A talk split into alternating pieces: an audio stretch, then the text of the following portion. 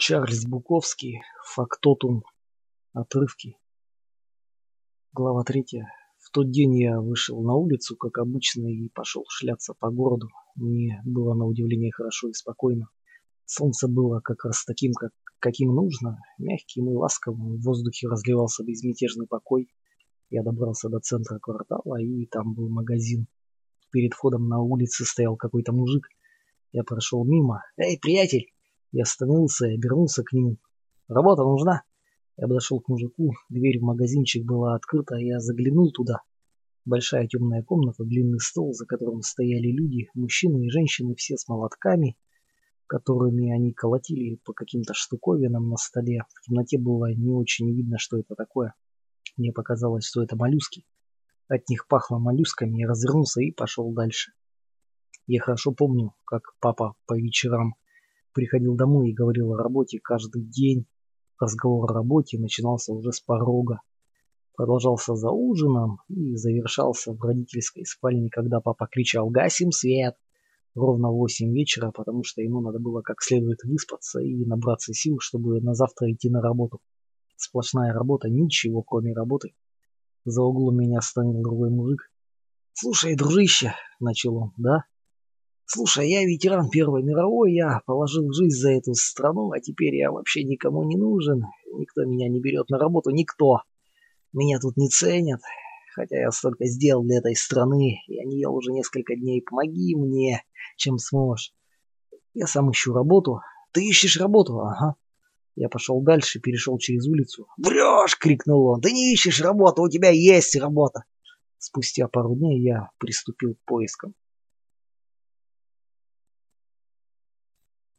Глава четвертая. У него был слуховой аппарат. Провод от аппарата тянулся вдоль шеи и скрывался в кармане рубашки, где лежала батарейка. В офисе было темно и уютно. Мужик был одет в старый потертый коричневый костюм, мятую белую рубашку и потрепанный по краям галстук. Мужика звали Хедерклифф. Я прочел объявление в местной газете. Контора была рядом с домом. Требуется энергичный, честолюбивый молодой человек, который задумывается о будущем – Опыт работы не обязательно. Перспектива карьерного роста. Начинаем с отдела доставки и дальше вверх по служебной лестнице. Я ждал в приемной вместе с другими молодыми людьми, их было пять или шесть. Все исправно пытались казаться чистолюбивыми и энергичными. Мы заполнили заявление о приеме на работу и теперь ждали, когда нас вызовут. Меня вызвали самым последним. «Мистер Чинаски, почему вы ушли с сортировочной станции?» Там у меня не было никаких перспектив. У железнодорожников хорошие профсоюзы, медицинское страхование, пенсия. В моем возрасте до пенсии еще далеко, о ней как-то не думаешь. Почему вы приехали в Новый Орлеан? У меня слишком много друзей в Лос-Анджелесе. Они мне мешали сосредоточиться на карьере, я подумал, что надо уехать в совсем незнакомый город, где можно будет нормально работать, чтоб меня ничто не отвлекало. А кто даст нам гарантии, что вы не уйдете от нас, проработав всего ничего? Да, если что, я могу и уйти. Поясните, пожалуйста. У вас в объявлении сказано, что вы ищете чистолюбивых людей, которые задумываются о будущем. Вы обещаете перспективу карьерного роста. Если такой перспективы не будет, я, скорее всего, уйду. Почему вы не побрились? Вы что, проиграли спор? Еще нет. Еще нет? Нет, я поспорил с квартирным хозяином, что сумею устроиться на работу за один день, даже с такой бородой. Хорошо, мы подумаем и сообщим вам о своем решении. У меня нет телефона. Ничего страшного, мистер Чинаски. Я вернулся к себе и принял душ в общей ванной в конце грязного коридора. Потом оделся, вышел на улицу и взял бутылку вина. Поднялся к себе и сел в окна. Я пил вино и смотрел на людей в баре через дорогу, на прохожих на улице. Я пил медленно, не торопясь, и снова думал о том, что надо бы обзавестись пистолетом, причем быстро. Решил и сделал, без всяких раздумий и разговоров. Это вопрос смелости. А то я уже стал сомневаться, хватит мне смелости или нет. Прикончив бутылку, я лег и заснул. В четыре утра меня разбудил стук в дверь. Мне принесли телеграмму. Там было написано «Мистер Гаячинаски, выходите на работу завтра в восемь утра, Хедерклифф». Глава пятая. Это был распределительный отдел издательства, выпускающего журналы. Мы работали за большим упаковочным столом, сверяли комплектацию заказов так, чтобы количество экземпляров совпадало с количеством указанным в счете. После этого мы подписывали квитанцию и либо паковали заказ для отправки за город, либо раскладывали журналы по ящикам, предназначенным для местной доставки. Работа была легкая и скучная, но мои сослуживцы пребывали в состоянии непрестанного возбуждения, переживали за свою работу. Сотрудников было немало, и ребят, и девчонок, Главного вроде бы не было никаких бригадиров и старших. Спустя пару часов после начала смены две девчонки крупно повздорили. Что-то насчет журналов. Мы паковали комиксы, и что-то где-то пошло не так. Спор никак не утихал. Девчонки совсем разъярились и принялись орать друг на друга. «Послушайте», — сказал я, — «эти книжонки даже не стоят того, чтобы их кто-то читал, не говоря уж о том, чтобы из-за них ссориться». «Ага», — огрызнулась одна из девчонок.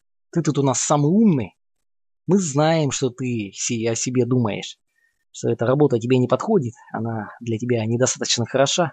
Недостаточно хороша? Ну да, твое отношение, думаешь, мы ничего не видим? Вот тогда я впервые узнал, что этого мало просто делать свою работу. Надо еще проявлять к ней интерес и даже страстно ее любить. Я поработал в том месте еще дня 3-4, а в пятницу вечером нам дали зарплату. Желтый конверт с зелеными купюрами и мелочью вплоть до последнего цента. Настоящие деньги, никаких чеков. В тот день водитель грузовика, развозившего заказы, освободился пораньше. Он зашел к нам в отдел, сел на стопку журналов, закурил сигарету. «Слышь, Гарри», — сказал он одному из клерков, — «а мне сегодня подняли зарплату на 2 доллара в неделю». Вечером после работы я взял бутылку вина, поднялся к себе, выпил Потом спустился на улицу к автомату и позвонил в свою контору. Телефон звонил долго. Наконец мистер Хедроклифф взял трубку, он был еще на работе. «Мистер Хедроклифф?» «Да, это Чинаски». «Да, мистер Чинаски.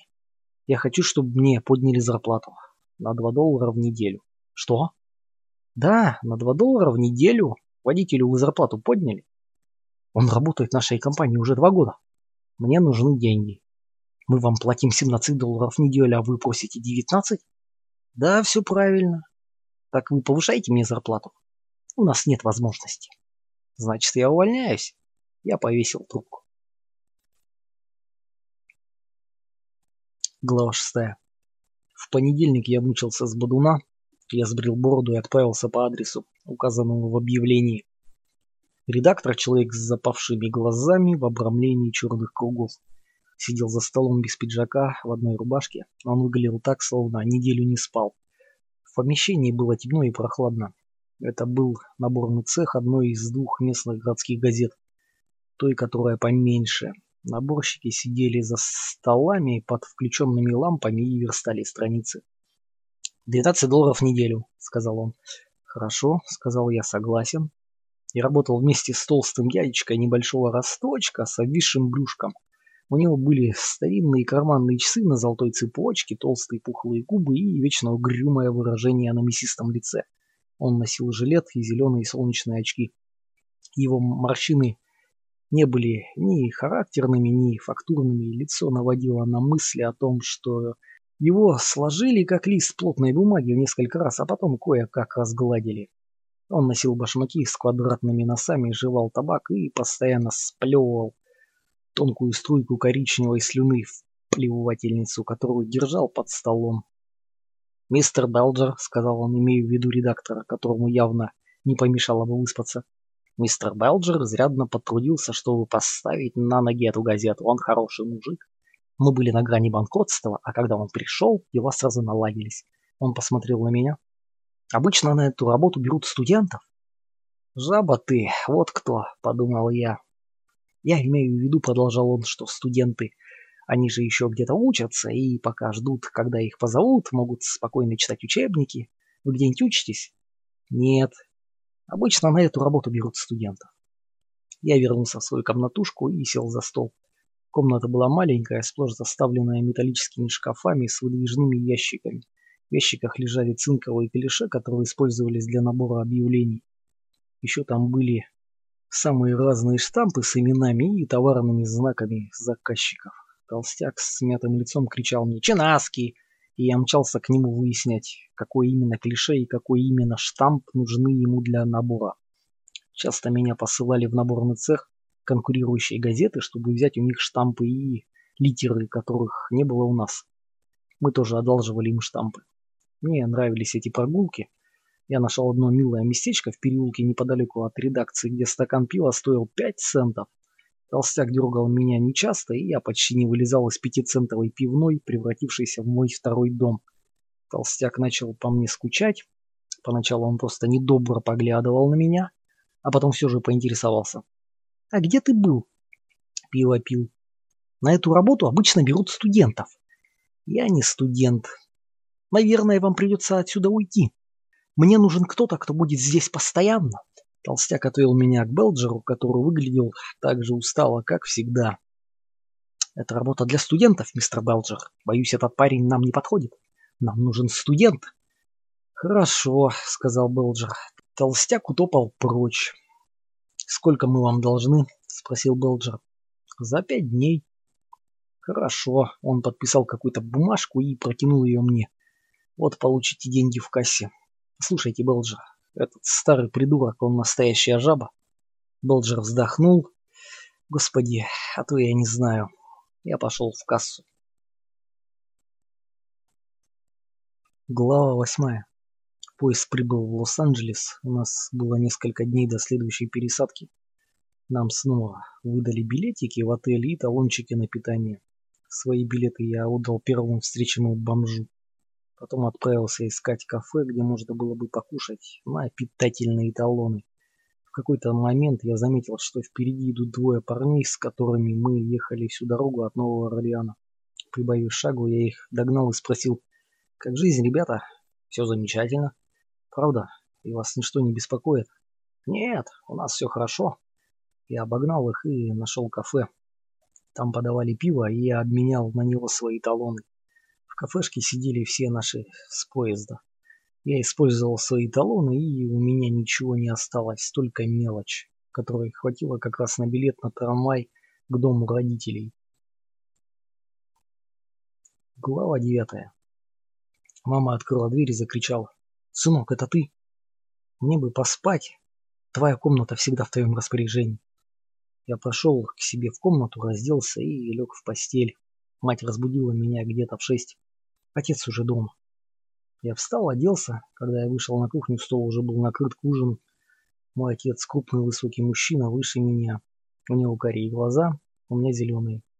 А еще у него большой нос и уши, которые просто нельзя не заметить. Они как будто стремятся соскочить с его головы. «Значит так», — сказал он, — «если ты думаешь тут остаться, я буду брать с тебя деньги за комнату, стол и стирку.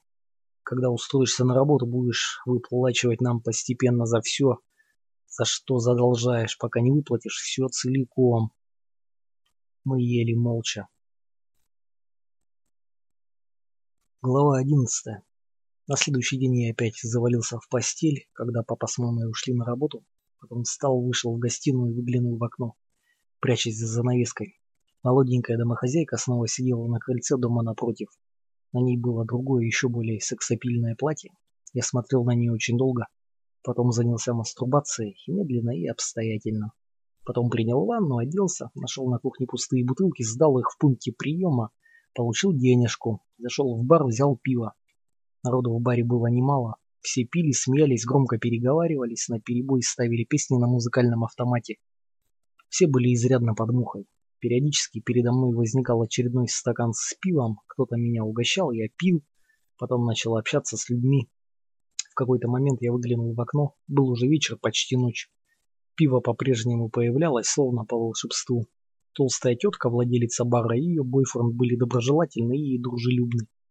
Один раз я вышел наружу, чтобы с кем-то подраться. Хорошей драки не вышло, мы оба были изрядно датые, а асфальт на стоянке у бара был весь в ямах и выбоинах и как-то не походил в качестве твердой опоры для ног. Мы так и не подрались. Потом я проснулся в красной кабинке в дальнем углу бара. Встал, огляделся. Все разошлись по домам. Часы над стойкой показывали 3.15. Я подергал дверную ручку. Дверь была заперта. Я зашел за стойку, взял бутылку пива Вернулся в кабинку и сел за столик. Потом встал, снова зашел за стойку, взял сигару и чипсы. Прикончив пиво, я взял в баре бутылку водки и бутылку виски. Пил их поочередно, разбавляя водой. Курил сигары, съел кусок ветчины, чипсы, пару вареных яиц. Я выпивал до пяти утра, потом прибрал за собой, выкинул мусор в ведро, открыл дверь и вышел на улицу. Сзади ко мне приближалась патрульная машина, они ехали медленно следом за мной. Где-то через квартал они остановились, один из патрульных высунулся в окно. «Эй, приятель!» Их фары светили мне прямо в глаза. «Ты что тут делаешь?» «Иду домой. Живешь где-то поблизости?» «Да». «А где конкретно?» «Лонгвуд-авеню, 21-22». «А что ты делал там, в баре в такое время?» «Я там работаю сторожем». «А чей это бар, кто владелец?» «Дама по имени Джоэл». «Садись в машину». Я сел в машину. «Покажи, где ты живешь?» Они довезли меня до дома. «А теперь выходи и звони». Я поднялся на крыльцо, позвонил в дверь. Мне никто не открыл. Я позвонил еще раз, потом еще. Наконец дверь открылась, на пороге стояли родители в домашних халатах поверх пижам. «Ты пьян!» – завопил отец. «Да». «А деньги откуда? На что ты пил? У тебя же нет денег!» Я устроился на работу, ты пьянь, пьянь, мой сын, пьянь, мой сын жалкий, никчемный алкаш. Папины волосы стояли дыбом, брови топорщились, лицо было бордовым и опухшим со сна. Ты так кричишь, словно я кого-то убил. Это не менее гнусно. Вот черт. Меня стошнило прямо на коврик у двери. Персидский коврик с древом жизни. Мать закричала. Отец бросился на меня. Знаешь, как мы поступаем с собакой, когда она гадит на коврик? Да, знаю. Он схватил меня за шею сзади, потом надавил вниз, вынуждая меня согнуться. Он пытался заставить меня встать на колени. Я тебе покажу. Не надо. Он уже почти тыкал меня лицом в это самое. Я тебе покажу, что бывает с собаками. Я оттолкнулся от пола и резко выбросил руку вперед. Это был мастерский удар. Отец пролетел через всю комнату и плюхнулся на диван. Я подошел к нему. «Вставай!» Он не встал, так и остался сидеть. Мать кричала. «Ты ударил отца! Ты ударил! Ты ударил отца!» Она подлетела ко мне и полоснула меня по щеке ногтями. «Вставай!» — сказал я отцу. «Ты ударил отца!» Она опять расцарапала мне лицо, я повернулся и посмотрел на нее. У меня по щекам текла кровь. Кровь пропитала рубашку, брюки, ботинки, ковер. Мать опустила руки. «Ты уже все закончила?» Она ничего не сказала, а я пошел к себе в комнату, размышляя о том, что мне надо скорее искать работу.